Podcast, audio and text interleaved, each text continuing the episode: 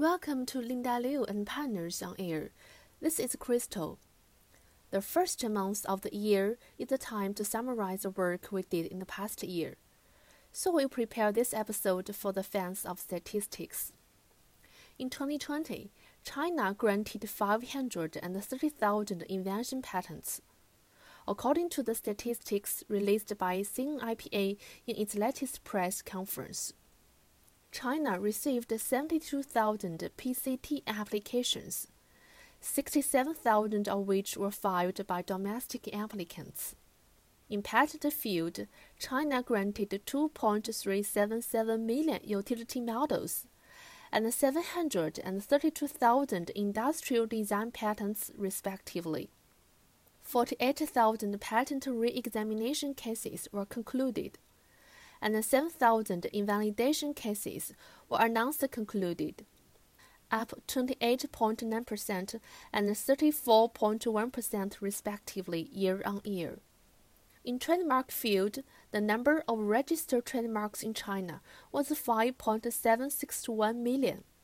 China contributed 7,553 international trademark filings under the Madrid system. China examined 149,000 trademark dispute cases, up 64.7% and concluded 358,000 trademark review and adjudication cases, up 7.8%. For geographical indications, China received 10 applications for GI protection and approved 6 GI products.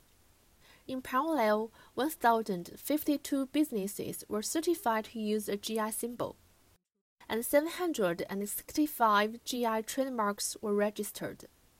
For integrated circuit layout design, a total of 14,375 applications were received, and 11,727 certificates were issued, increasing by 72.8% and 77.3% respectively compared with last year.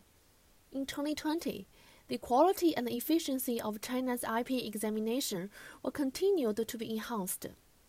China shortened its examination period to 20 months for invention patent, 6.4 months for utility model, 3.2 months for design, and 4 months for trademark registration.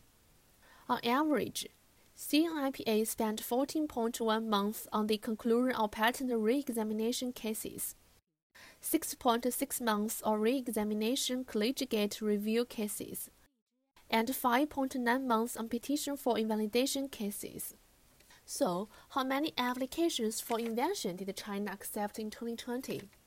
CNIPA did not disclose the total number, but we checked the previous statistics and found that 1.403 million invention patent applications were filed from January 2020 to November 2020.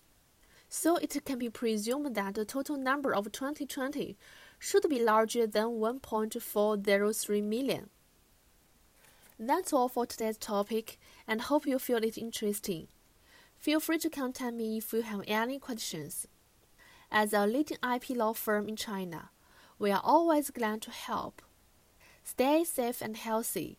See you next time.